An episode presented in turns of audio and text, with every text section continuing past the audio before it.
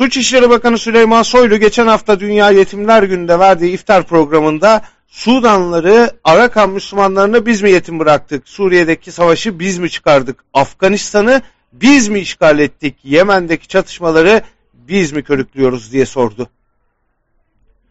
Aynı konuşmada Batı ve Amerika'ya yüklendi. Suriye'deki savaşı Türkiye çıkarmadı ama üzerine benzin döküp derinleşmesini Türkiye sağladı. Politik olarak sultanlık ve ne-Osmanlıcılık rüyası görüldü. Ranta dayalı amaçların peşinden koşuldu. Savaş nedeniyle silah, uyuşturucu, akaryakıt pazarı kuruldu. Sığınmacı politikasında yolun sonuna gelen Türkiye'de meseleler iktidarın istediği gibi bağlamından kopuk konuşuluyor.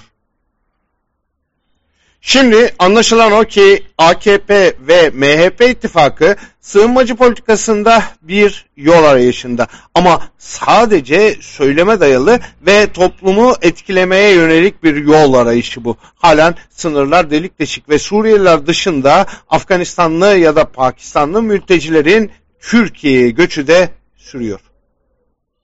Peynir gemisine dayalı çark edişin ilk sinyalini geçtiğimiz günlerde büyükelçilerle iftar programında buluşan AKP'li Cumhurbaşkanı Recep Tayyip Erdoğan verdi. İlk kez Suriyelileri gönderme niyetinde olduklarını söyledi. Oysa daha geçtiğimiz ay Suriyeliler hakkında muhalefet seçimi kazanırsak Suriyelileri göndereceğiz diyor.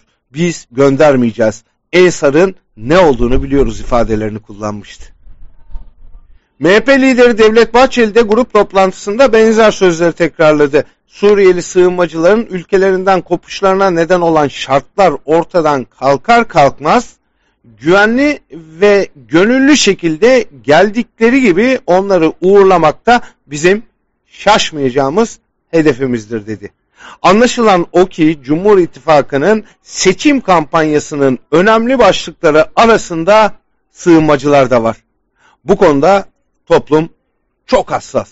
Saray rejimi bu hassasiyeti anladı. Muhalefetten sığınmacılar konusunda rol çalma niyetinde. Buradan büyük bir nefret ve kutuplaşma dili kaşınacak gibi. Saray rejimi e, göçmenleri bu kez onları kovacağız diyerek iç siyaset malzemesine dönüştürecek. Öte yandan Kılıçdaroğlu'nun sığınmacılar ve vatandaşlık açıklamaları onları bir oy potansiyeli olarak gördükleri konusunda da sinyaller veriyor yaman bir çelişki. 2020'nin Şubat ayında İdlib'de Rusya ve Suriye tarafından yapılan hava saldırısında 34 Türk askeri yaşamını yitirmiş, Ankara, Batı ve Amerika'nın Türkiye'ye destek olmadığı gerekçesiyle Suriyelileri göndereceğiz kozunu masaya sürmüştü. Soylu her gün sayaç üzerinden sınır dışı edilen Suriyeli şovu yapmıştı. Ancak Avrupa bu meseleyi ciddiye bile almamış. Sadece az sayıda Suriyeli can güvenlikleri riske atılarak sınır dışına itilmişti.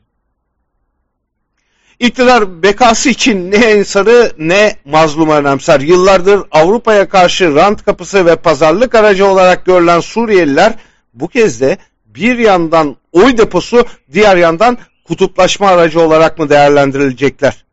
Her ikisi de mümkün bir kaos ve karmaşanın fitilinde bu ateşler.